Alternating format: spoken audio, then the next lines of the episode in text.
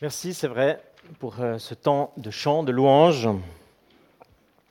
qui nous a connectés avec le Seigneur, qui nous connecte à cette réalité d'un Dieu qui est présent euh, avec nous. Emmanuel, c'est le temps particulier euh, de l'Avent. Ce matin, on s'oriente, on est le deuxième dimanche de l'Avent et puis on chemine le cœur rempli de joie, d'attente en direction de Noël.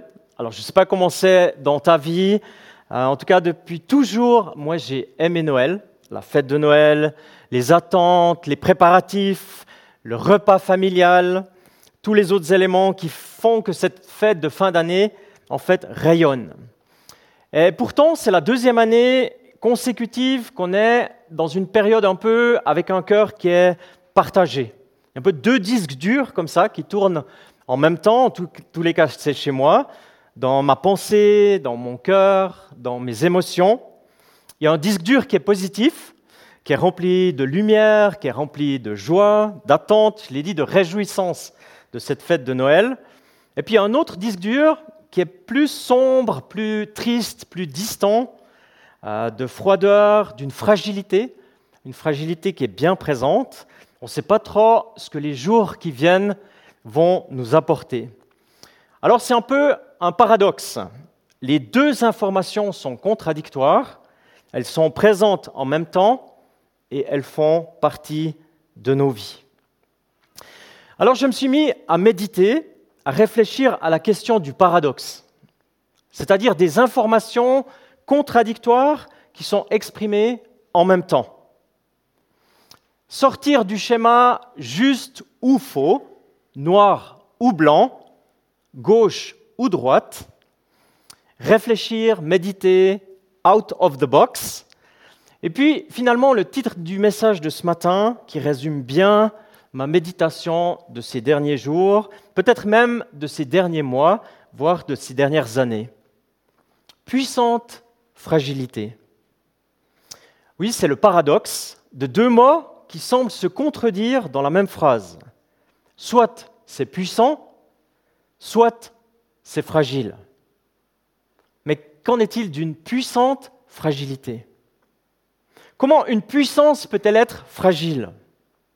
Et comment une fragilité peut-elle être puissante? Alors j'ai commencé à bien aimer le paradoxe. Paradoxe, ça vient du grec paradoxos, qui veut dire para, c'est contre, et puis doxos, c'est l'opinion ou la règle. Donc dans une affirmation, deux associations, enfin une association de deux éléments, deux idées qui sont contradictoires. Le paradoxe du fromage de l'Emmental, par exemple. Je vais parler lentement. Plus il y a de fromage, plus il y a de trous. D'accord? Or, plus il y a de trous, moins il y a de fromage. D'accord? Donc, plus il y a de fromage, moins il y a de fromage. D'accord?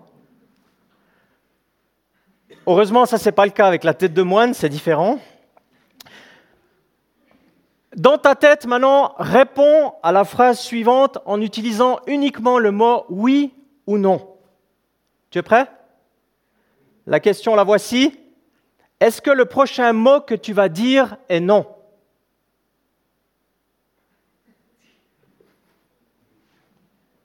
Encore un paradoxe pour les amoureux des chiffres et de la comptabilité. 0 plus 0 plus 0 égale 0. 0, c'est rien.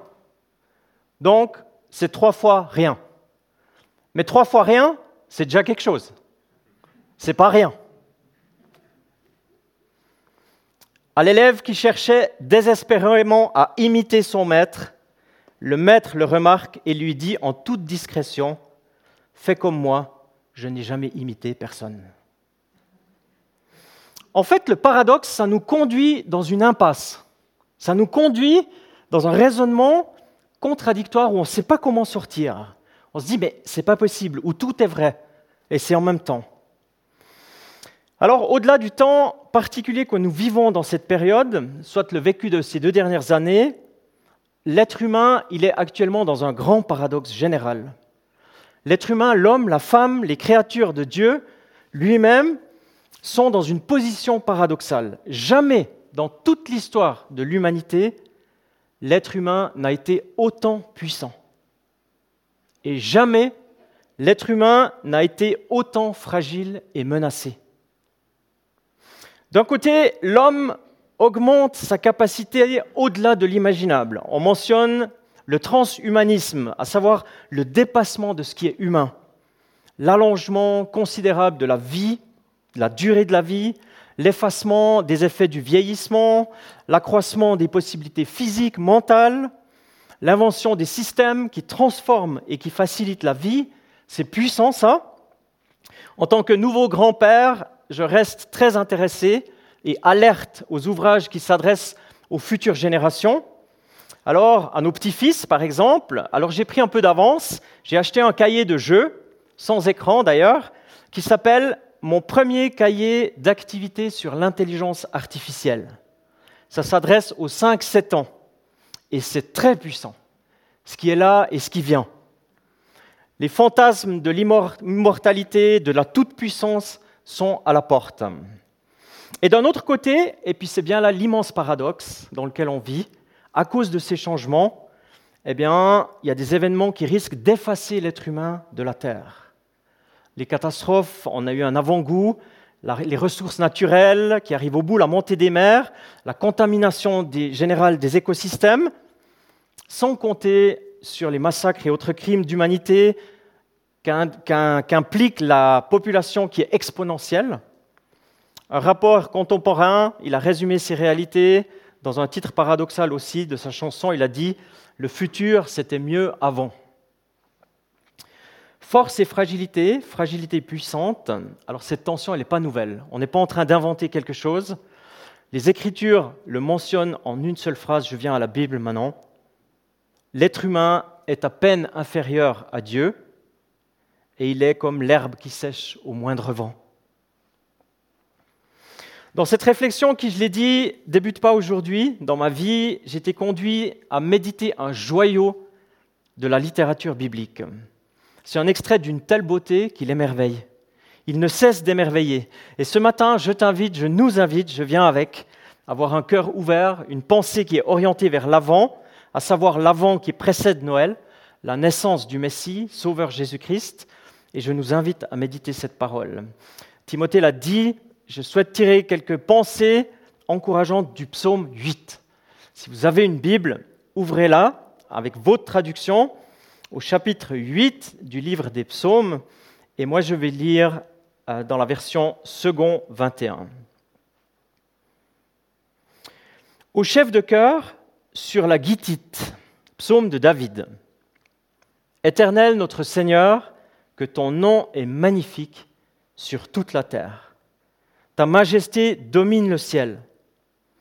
Par la bouche des enfants et des nourrissons, tu as fondé ta gloire pour confondre tes adversaires, pour réduire au silence l'ennemi, l'homme avide de vengeance.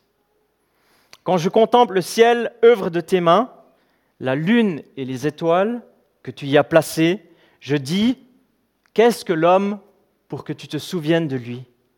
Et le Fils de l'homme pour que tu prennes soin de lui. Tu l'as fait de peu inférieur à Dieu, et tu l'as couronné de gloire et d'honneur. Tu lui as donné la domination sur ce que tes mains ont fait. Tu as tout mis sous ses pieds.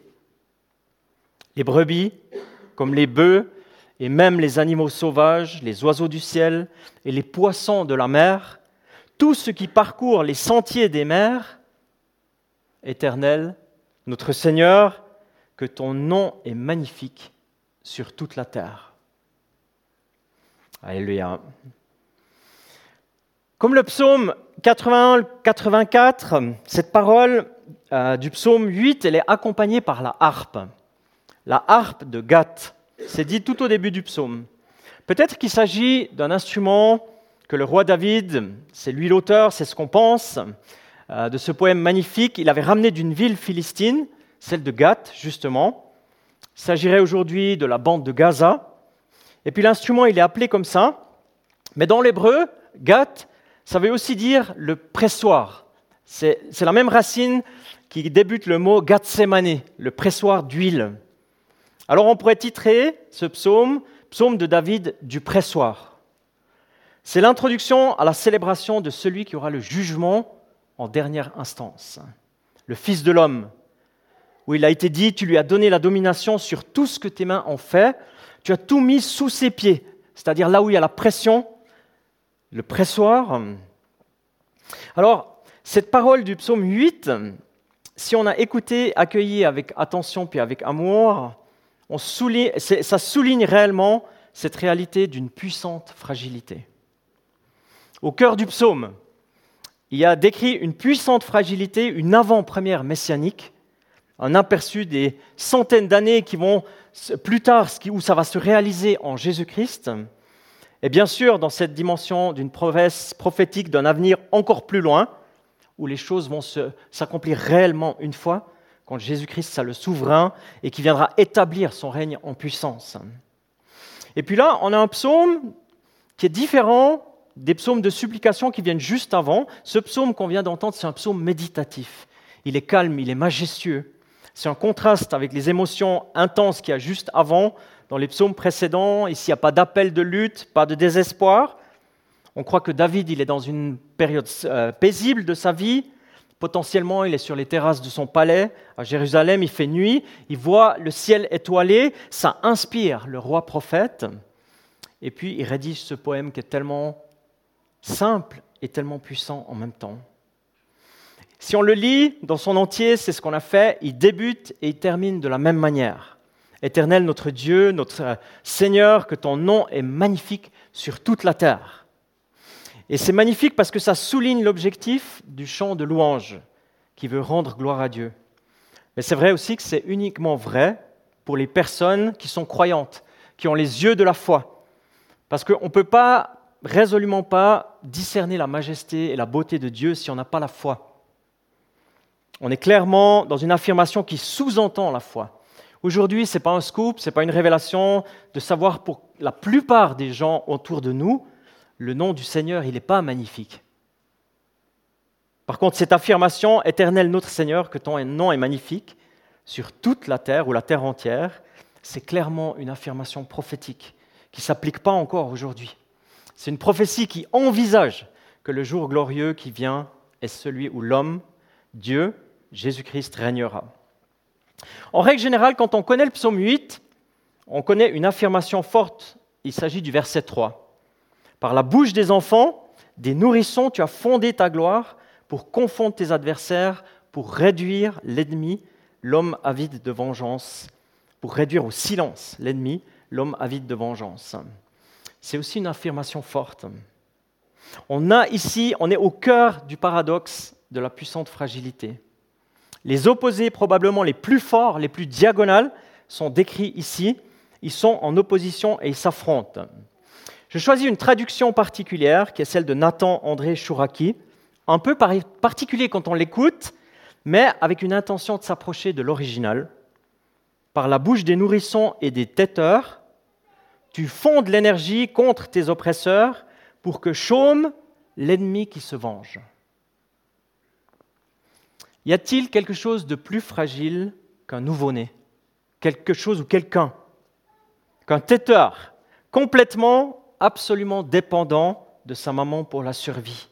Fragile, hyper fragile, dépendant, avec une seule compétence, celle de se nourrir, pour l'instant. Et y a-t-il quelque chose de plus puissant que le malin, le mal intentionné, chargé de haine, rebelle, qui est l'ennemi de Dieu? C'est le paradoxe des extrêmes. C'est la puissante fragilité choisie par Dieu pour confondre l'ennemi. C'est la manière divine de réduire au silence les adversaires. Peut-être tu te souviens, dans l'évangile de Matthieu, les deux récits sont très proches l'un de l'autre. Jésus, en qui se concentre toute la gloire de Dieu, lorsqu'il vit sur terre, il entre à Jérusalem, il fait le ménage dans le temple, il aligne de nouveau le contenu du temple à la pensée de Dieu, soit une maison de prière et non un lieu d'abus et de business.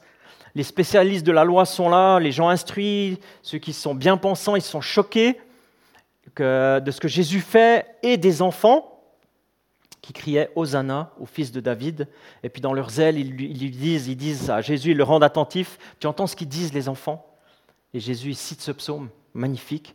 N'avez-vous jamais lu ces paroles? Tu as tiré les louanges de la bouche des enfants et des nourrissons.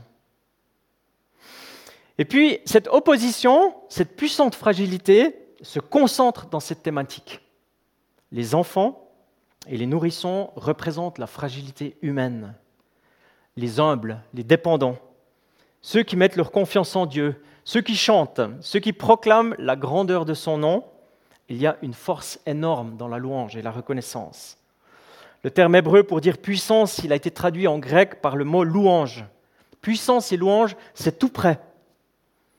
N'est-ce pas la louange des enfants qui révèle la puissance du Seigneur?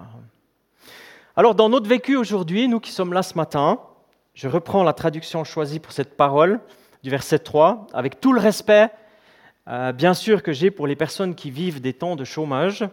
La question, dans ma vie et dans la tienne, qu'est-ce qui est actif dans ma vie et qu'est-ce qui est au chômage dans ma vie? Est-ce que la louange, la reconnaissance, la proclamation de la grandeur du nom du Seigneur, est-ce que c'est actif dans ma vie et ça rend l'ennemi au chômage dans ma vie? Ou bien est-ce que c'est l'ennemi qui est actif dans ma vie et la louange, la reconnaissance, l'adoration est au chômage? Dans la fragilité de ma situation actuelle ou dans notre euh, situation, peut-être même la potentielle grande fragilité de ma santé, de mon parcours de vie actuel qui est le tien, on se sent, petit, tout petit, est-ce que je choisis de vivre la louange comme un nourrisson, à savoir de manière très dépendante de Dieu? Fragile, oui, mais connecté à Dieu. Est-ce que c'est un choix quotidien que d'opposer au découragement, à l'adversité, à la frustration, aux défis qui semblent parfois me dépasser de loin, la louange de mon cœur et de ma vie dans mes instants de détresse, lorsque je me sens fragile, lorsque tu te sens fragile, est-ce que c'est une réalité de proclamer, de chanter la force de Dieu?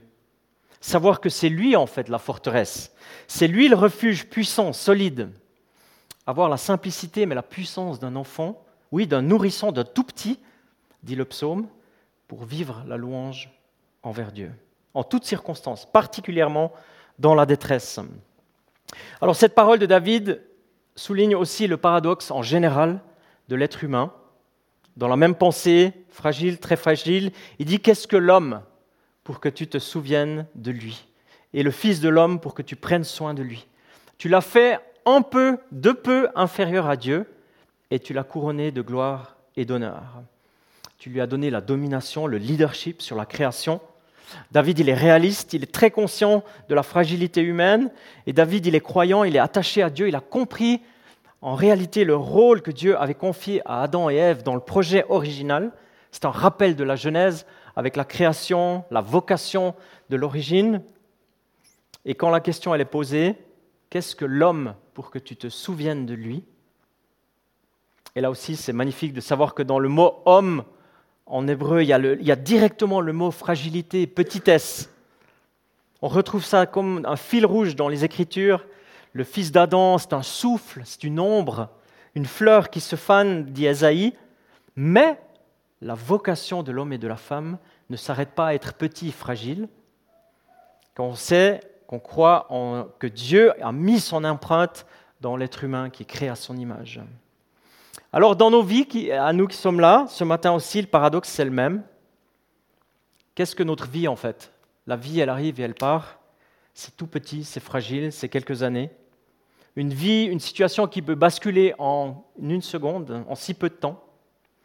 Ces derniers jours, on a eu deux visites chez nous de personnes qui ont, vécu, des traumatismes très profonds au niveau de la santé, des relations, une fragilité si soudaine, imprévue, si rapide et si puissante en même temps, où on ne sait plus comment faire, on ne sait plus quoi dire, et pourtant créée à l'image de Dieu, avec une vocation de vivre avec le Père, le Créateur, même traverser ces périodes magnifiques de fragilité et magnifiques de détermination, de force, parce que connectés.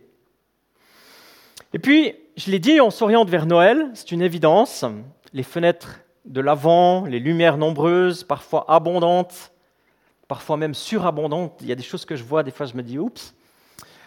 quelqu'un a dit, concernant les, lumières surabondantes, il a dit, quand tu vois les décos pour Noël, tu te demandes si, Jésus est né à Bethléem ou à Las Vegas.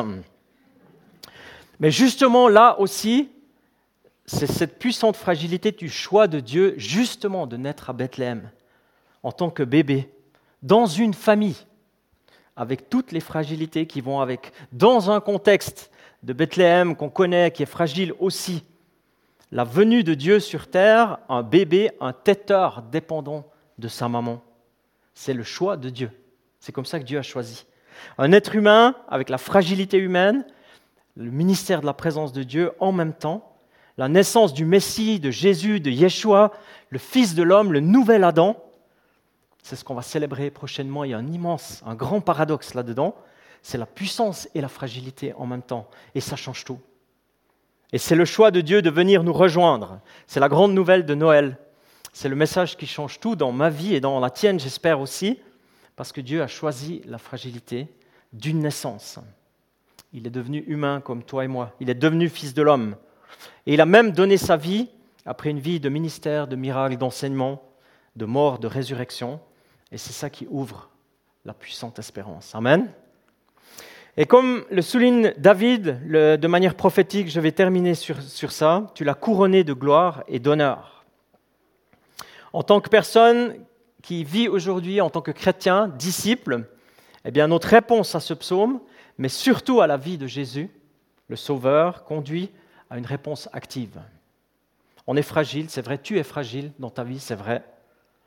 Ta vie, elle tient à peu de choses, c'est vrai, comme la mienne mais on peut vivre, grâce à la foi, une confiance qui est active. La fragilité de ma vie ne me conduit pas dans un désespoir, dans une voie sans issue, dans un paradoxe où je ne pourrais plus sortir. Elle me conduit dans une confiance en Dieu, comme le psalmiste. Je suis fragile, mais Dieu en moi, il est présent. Et lui, il n'est pas fragile. Il est la source de mon quotidien, de mon regard posé sur lui. Ça, c'est l'invitation de ce matin, dans ce qu'on peut vivre dans le temps de l'Avent, dans ces jours qui viennent, d'avoir une confiance qui est active, orientée vers Dieu, vivre la bonne nouvelle, dire la bonne nouvelle. Ça, c'est ma prière pour moi et pour vous aussi, que le Seigneur nous permette de vivre, de renouveler cette puissante fragilité en nous à travers lui. Amen. J'aimerais nous inviter à une prière. On va donner un écho par le chant aussi. Seigneur notre Dieu, te disons notre reconnaissance pour cette parole. Te disons merci pour ce psaume tellement magnifique, ce joyau euh, d'un homme qui a aligné sa pensée sur la tienne.